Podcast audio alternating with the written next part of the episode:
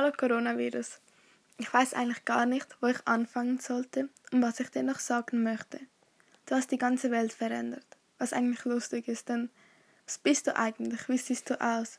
Wie ist es möglich, dass wegen einem Virus, den man gar nicht sieht und der so klein ist, so etwas passiert ist?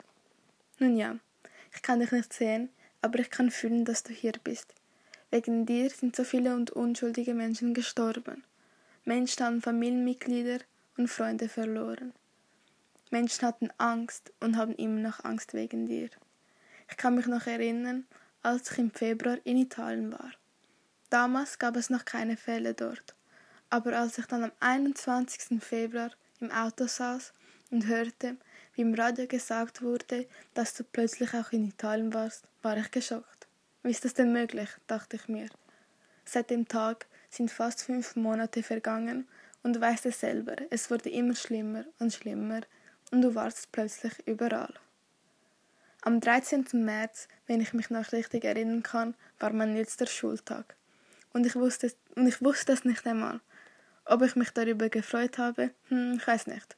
Ich finde es lustig, denn ich hatte an diesem Tag mit einer Kollegin gegessen und wir beide sagten uns, es wird sich sicher nichts ändern hier. Wir werden weiterhin zur Schule gehen und rate mal, was passiert ist.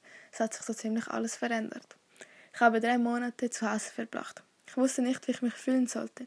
Ich hatte nie wirklich Angst um mich selber, sondern eher um meine Familie in Italien.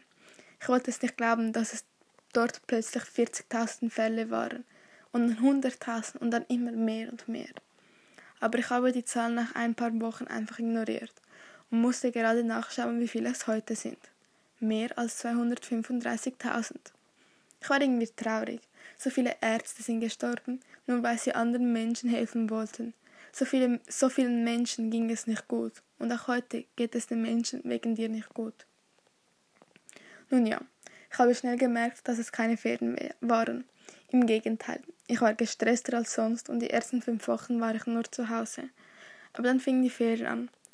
Plötzlich fing ich an, die Zeit zu Hause zu genießen und ich habe Dinge gemacht, für welche ich sonst nie Lust oder Zeit hatte habe gekocht, mein Zimmer umgestellt, die vierte Staffel von Haus des Geldes geschaut, mich sogar selber die Haare geschnitten. Kleinigkeiten, die mich aber glücklich gemacht haben. Aber das Schönste war, dass ich wieder viel Zeit mit meiner Familie verbringen konnte. Wir waren seit langem nicht mehr alle zusammen zu Hause. Mein Hund war natürlich auch glücklich darüber. Ich hatte viel Zeit für mich und ich habe gemerkt, wie wichtig das eigentlich ist, ich war nie alleine, aber viele Menschen waren das, und deswegen schätze ich es sehr, dass ich während dieser schwierigen Zeit mit meiner Familie war. Außerdem hatte ich endlich keine Kopfschmerzen mehr und ich fühlte mich gut. Nicht jeder Tag war schön, aber die negativen Dinge lasse ich mal weg. Es gibt schon genug davon. Ich hatte viel zu tun wegen der Schule und war, war oft am Computer. Und das fand ich überhaupt nicht toll. Ich möchte dir für diese spezielle Zeit zu Hause nicht Danke sagen. Aber diese Zeit hat mir sehr geholfen und ich hatte viel Zeit, um über gewisse Dinge, nachzudenken. Gestern war mein erster Schultag und es fühlte sich alles so neu, aber gleichzeitig normal an. Meine Gefühle sind jetzt ein bisschen gemischt. Aber was ich weiß, ist, dass ich diese Zeit sicher nie vergessen werde.